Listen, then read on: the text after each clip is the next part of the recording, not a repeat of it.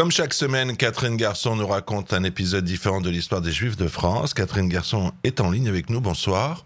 Bonsoir.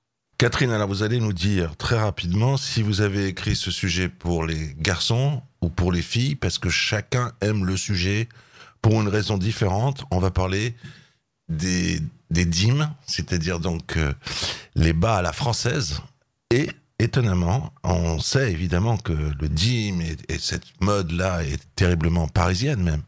Mais on, ne sait pas, on ignore que c'est un juif qui euh, l'a créé. Dîme a été créé par Bernard Gilberstein. Alors tout à fait, mais avant de parler des collants dîmes, nous allons commencer par le commencement et parler de la, la vie de leur inventeur avant les collants. Alors Bernard Giberstein, puisque c'est son nom, né à Varsovie en 1916 dans une famille juive traditionnelle. Celle-ci est relativement aisée et lorsque Bernard atteint l'âge requis, elle l'envoie faire des études d'ingénieur agronome en Belgique. Il échappe ainsi au numerus clausus, c'est-à-dire le quota des juifs autorisés à suivre des études en Pologne, appliquées donc dans les universités locales. Au printemps 39, il échoue à son examen final en Belgique donc et de ce fait ne rentre pas voir sa famille. C'est ce qui va lui sauver la vie puisque les nazis entrent en Pologne le 1er septembre et que toute sa famille par la suite va être exterminée pendant la Shoah. Quand les Allemands envahissent la Belgique en mai 40, Bernard Giberstein s'engage dans l'armée polonaise en exil. Deux mois plus tard, lors de la capitulation française, son bataillon, qui se trouve près de la frontière suisse, franchit la frontière, cette frontière.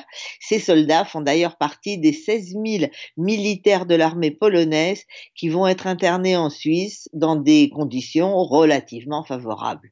Une grande majorité donc de ces soldats va de ce fait y rester jusqu'à la fin de la guerre. Mais pas Bernard Giberstein. Non, pas du tout. En mai 42, il réussit à s'évader et repasse en France pour y devenir résistant. Mais c'est un résistant spécial, c'est un résistant quelque part solitaire qui s'occupe surtout de faire passer des juifs de, de, de la région frontalière jusqu'en Suisse.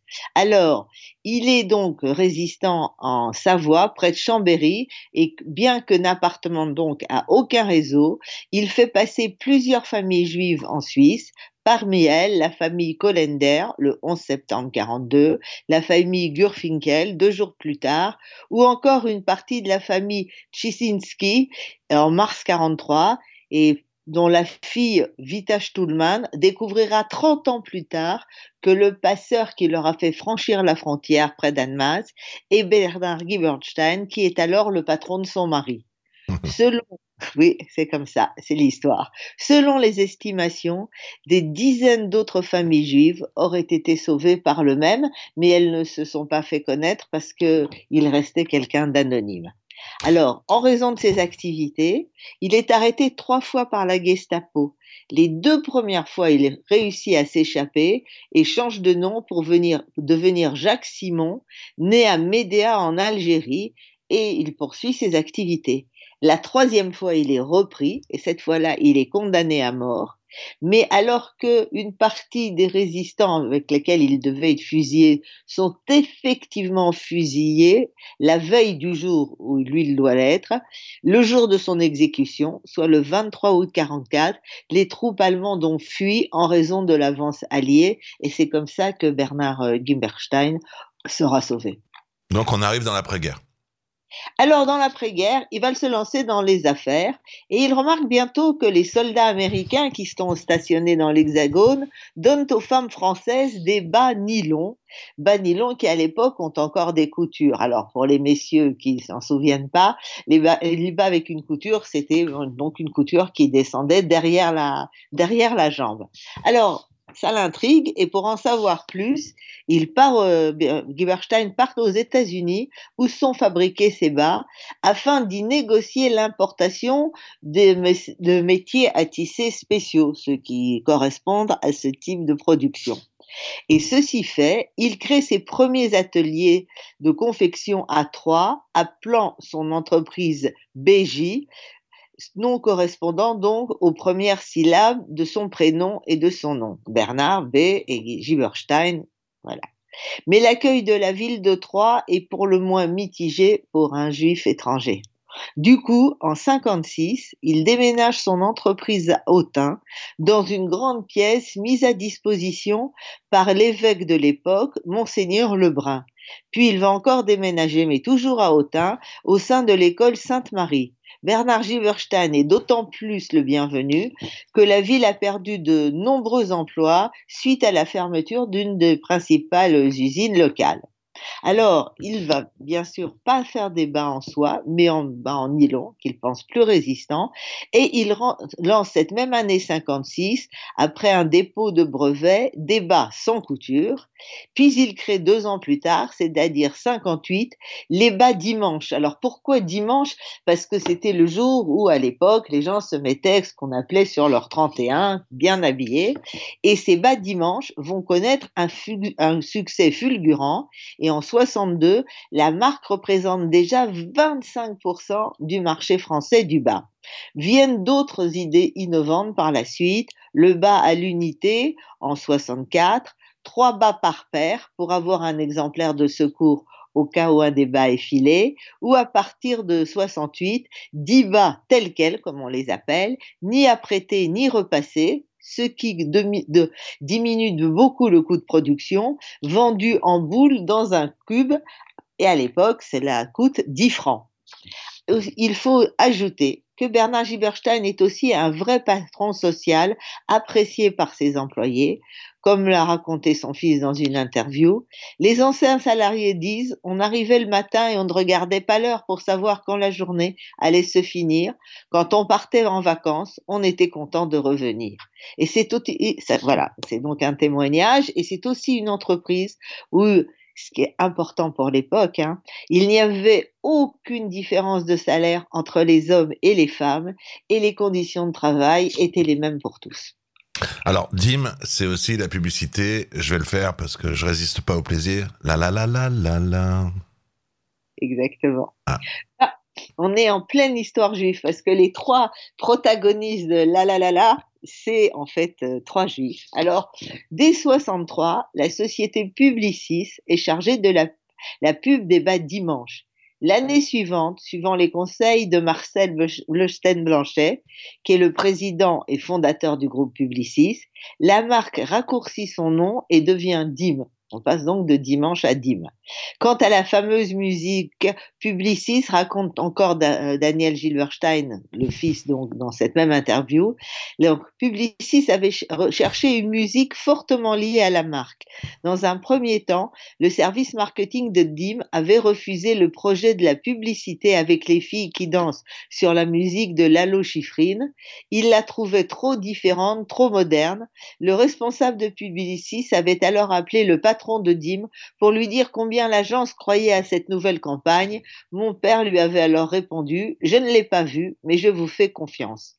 Pour la petite histoire, il a eu raison parce que tout le monde connaît cette, euh, tout le monde connaît cette musique et tout le monde ah sait qu'elle elle est associée au bas, et aux produits de chez Dimon. Donc, pour la petite histoire, le compositeur de cette musique, Lalo Schifrin, est un musicien un, donc, et un compositeur argentin. il était un cousin éloigné de Jacques Schifrin, dont on a déjà parlé, qui était le fondateur de la Pléiade, qui avait été évincé de son poste pendant la Seconde Guerre mondiale parce qu'il était juif. Alors, Lalo Schifrin est entre autres l'auteur de plus de 100 musiques de, de films, dont Luc la main froide, Belit ou l'inspecteur Harry, et de 90 musiques de séries télévisées et téléfilms, et on ne peut pas résister à citer le son de Mission Impossible ou le générique de Manix. Le générique, pardon, de Manix. De Manix. Mais est-ce que vous vous souvenez des paroles de La La La Pour voir des... Non. Ah, je ne me souviens pas. Mais moi non plus. C'est ou bien pour voir des femmes comme ça, ou bien pour voir des jambes comme ça, mais j'ai oublié. Il n'y avait pas de parole, il y avait juste la la la la, et elle dansait, elle, elle pour dansait. voir des femmes comme ça, je crois que c'est que c'est femmes. Revenons à Bernard Gilberstein. Alors, l'aventure des Badim va se poursuivre pendant des décennies, bien après la mort de son créateur en 1976, le, qui est le créateur qui était en pleine dépression et qui s'est suicidé. Mais avant ce suicide, avant cette disparition tragique, il aura encore une fois l'occasion de montrer son attachement au peuple juif.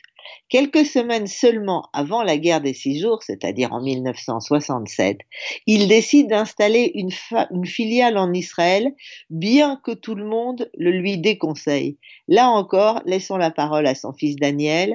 Cela s'est décidé en 24 heures avec une petite entreprise israélienne qui fabriquait des bas et avec laquelle il s'est associé. Quand ils sont allés visiter le grand espace dans lequel l'usine allait être installée, mon père a déclaré Ici, je mettrai 3200 métiers.